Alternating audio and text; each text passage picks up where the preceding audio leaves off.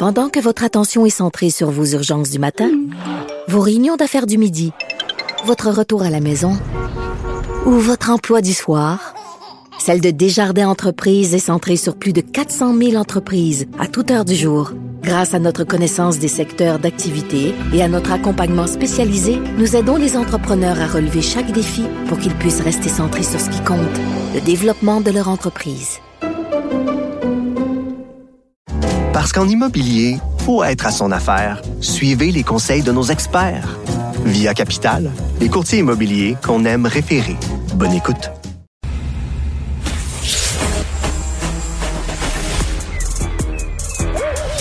Mathieu Bocoté. Il représente un segment très important de l'opinion publique. Richard Martineau. Tu vis sur quelle planète? La rencontre. Je regarde ça et là, je me dis, mais c'est de la comédie. C'est hallucinant. La rencontre. Bocoté. Martineau. Mathieu, c'est assez drôle de voir euh, François Legault qui tient à tout prix à spécifier qu'il est de gauche. Moi, je, je suis de centre-gauche, comme si être de centre-droite était épouvantable, était quelque chose d'inadmissible. Puis là, il doit, faut qu'il remette les, les, les montres à l'heure. Non, non, non, j'ai appuyé les conservateurs, mais je vous le dis, je suis de gauche. C'est un peu drôle. Ben, ben, il y a deux choses là-dedans. C'est-à-dire, premièrement, il y a le fait que les Québécois savent pas exactement quoi faire du clivage gauche-droite, et on sait globalement que gauche veut dire gentil, et droite veut dire mauvais. Bon. Deuxièmement, il y a aussi le fait que Legault nous dit qu'il est de la gauche efficace, de mémoire.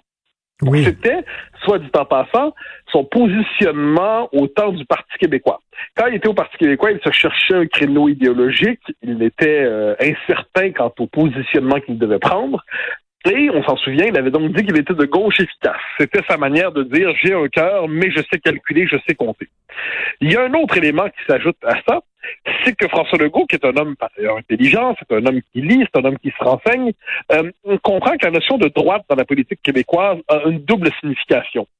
Soit c'est euh, la droite économique, donc le discours style Institut économique de Montréal, qui pour, pour de bonne ou de mauvaise raison a mauvaise presse globalement, et ensuite, il y a le côté droite morale, surtout quand on pense aux conservateurs. Donc, la droite chez nous, ce n'est pas, euh, par ailleurs, c'est pas des histoires, c'est pas la tradition gaulliste, c'est pas le nationalisme au sens où, euh, encore là, ça pourrait, mais on l'a pas pensé comme tel. Le nationalisme se situe à l'extérieur du clivage gauche-droite.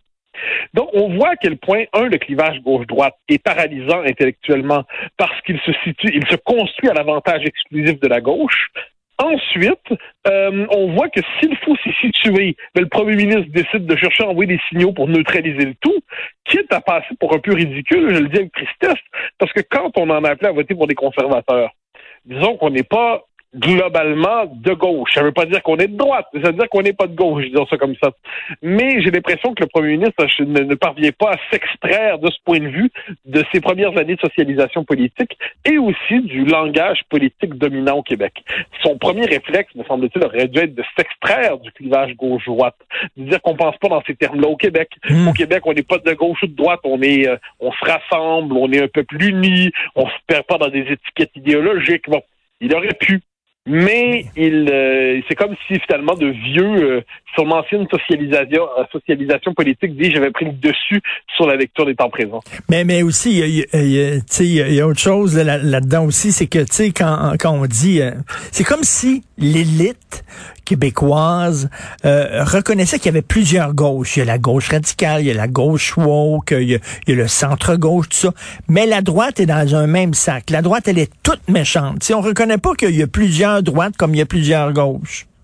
Oui, mais ça, moi, je t'avouerai que là-dessus, c'est, euh, tu as tout à fait raison, mais je t'avouerai que le vrai, à mon avis, le vrai problème, c'est ce foutu clivage, ce dernier clivage paralysant. Et je m'explique.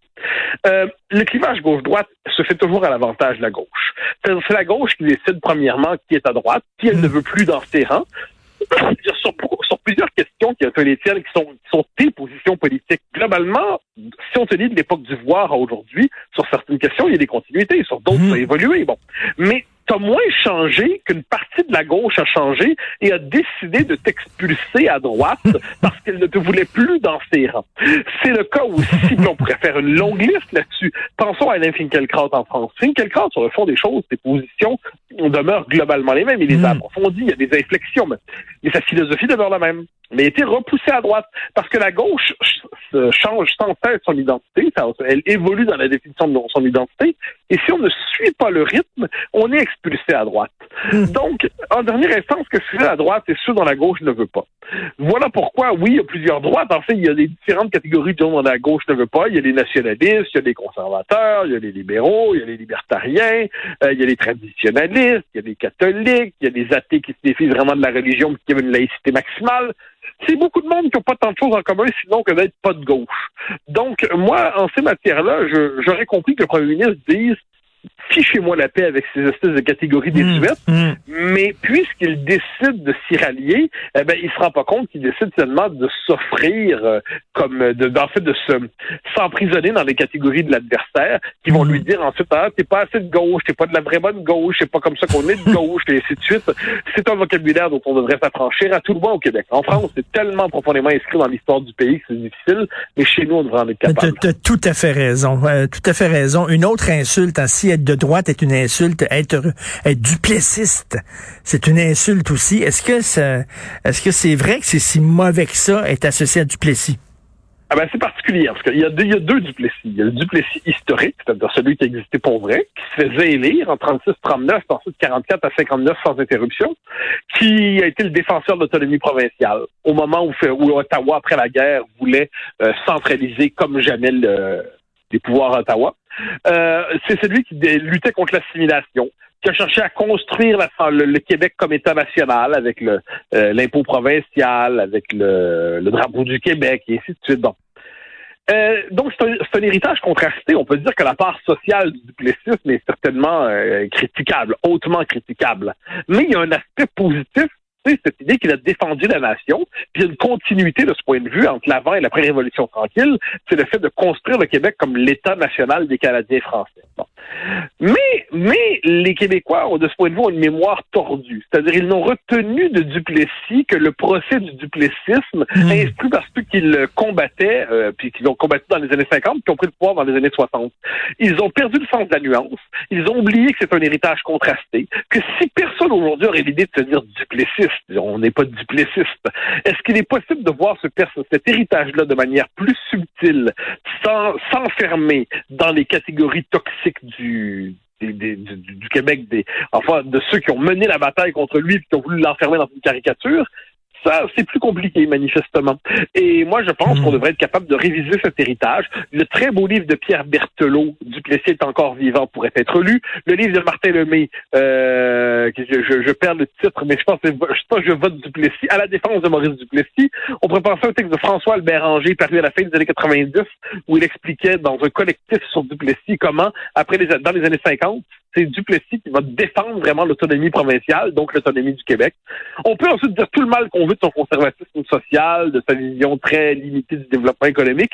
J'ai aucun souci à ce qu'on le critique, mais quand on décide de fabriquer un diable, comme le fait Gabriel Nadeau-Dubois, eh ben, c'est rien d'autre qu'une technique de diabolisation un peu limitée finalement assez intellectuellement plus stimulante. Et Mathieu, je vais faire un, lien, un pont entre le, Québec et la France. Euh, euh, on reproche beaucoup à François Legault de se comporter comme Louis XIV et de dire l'État, c'est moi Hein, de dire lorsque je parle, je parle au nom du Québec, on lui reproche ça, mais n'est-ce pas, n'est-ce pas normal que quand tu es premier ministre élu démocratiquement, qu'effectivement, quand tu parles, tu parles au nom du Québec? Mais évidemment, j'étais en débat récemment dans une de nos émissions euh, avec quelqu'un qui disait oh là là, une libérale, qui oh là là, Justin euh, François Legault défend les valeurs du Québec, il y a que de quel droit? Ça, et, Justin Trudeau lui défend pas les valeurs du Canada, là, ben un instant. Là. Le fait est que le premier ministre d'un pays défend par définition quelque chose qui dépasse son simple clan, qui a une définition large de l'identité, une définition large de la culture, du pays. Bon, et là, euh, mais là, on va nous dire, ouais, mais il défend pas les valeurs de tous les Québécois. Non, mais d'accord, là. On a quand même 70% des Québécois qui sont pour la laïcité, par exemple. Puis c'est quand même la fonction du premier ministre que d'incarner l'État, d'incarner la continuité historique de son pays, d'aller au-delà euh, des, des, des, comme je dis, euh, des, définitions très étroites et partisanes. Donc, ceux qui reprochent à François Legault de défendre le, Québec, ses valeurs, son identité, euh, ont tout simplement, c'est un mauvais procès. Puis, au même moment, ces gens-là sont énamourés quand ils pensent à Saint-Justin. Euh, franchement, là-dessus, on aurait, on aurait envie de dire, pas mais pas égal. et oui. Écoute, en terminant, des fois, je suis découragé sur l'avenir du Québec et j'écris, j'écris à Joseph Facal pour qu'il me pompe un peu ou je t'écris à toi pour que tu me repompes. Il faisait très beau ce week-end. Je me suis promené dans le cimetière contre des neiges j'aime ça me promener dans les cimetières. Moi, je trouve ça tranquille et tout ça. Je suis tombé devant le, le monument funéraire de Maurice Richard et c'est écrit en gros, il ne faut pas abandonner. Alors, ça m'a inspiré, tiens. Ben, ben, avec raison, avec raison. Je veux dire, à chaque génération sa responsabilité. On aurait souhaité, j'aurais souhaité de la génération qui porte la, la bataille finale jusqu'au triomphe de l'indépendance. Il n'est pas interdit de penser qu'à l'échelle de l'histoire, notre responsabilité soit aussi grande, c'est celle de ne pas abandonner quand tout semble difficile, de ne pas céder quand les vents sont contre nous. Euh, c'est, c'est moins excitant. On aimerait ça avoir notre nom sur la coupe puis planter le drapeau final. Oui. Il n'en demeure pas moins qu'il ne faut pas céder. Et puis nous allons finir par gagner, tout simplement parce que 400 ans d'histoire vont pas terminer sur un non-lieu. Là-dessus, merci beaucoup, Mathieu. Bonne journée.